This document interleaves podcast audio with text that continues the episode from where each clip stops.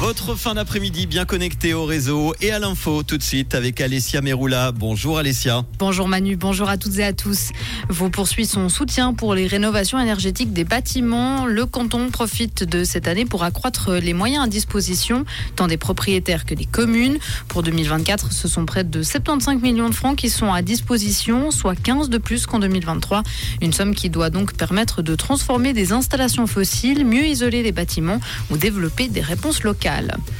Crash d'un hélicoptère en Valais. L'appareil s'est abîmé ce matin vers 8h30 dans la région de Nuuk, dans le Val d'Anivier. Blessé mais conscient, le pilote seul à bord a été acheminé par ambulance à l'hôpital de Sion. L'hélicoptère était utilisé dans le cadre de travaux sur une conduite forcée lorsque, pour une raison que l'enquête déterminera, il a heurté un câble électrique. La Suisse veut renforcer la lutte contre les crimes internationaux. La Suisse a signé aujourd'hui par le biais de son ambassadrice aux Pays-Bas la convention de Ljubljana LAE. Ce texte engage les signataires à s'accorder mutuellement l'entraide judiciaire en cas de génocide, de crimes contre l'humanité et de crimes de guerre. La colère des agriculteurs perturbe l'Espagne. Ils ont poursuivi aujourd'hui leur manifestation quotidienne pour dénoncer les difficultés du secteur.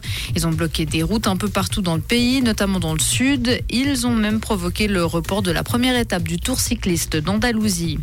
Et puis la justice condamne à nouveau Nicolas Sarkozy. L'ancien président a écopé aujourd'hui en appel d'un an d'emprisonnement, dont six mois avec sursis dans l'affaire Big Malion.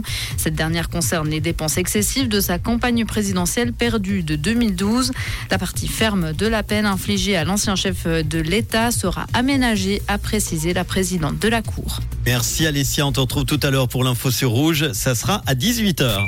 Comprendre ce qui se passe en Suisse romande et dans le monde, c'est aussi sur Rouge. Un mélange de soleil et de nuages pour cette fin d'après-midi. On a 9 degrés à Puydou, 10 à Puy et Cublan, 11 à Prangin, Pommy et Mérin.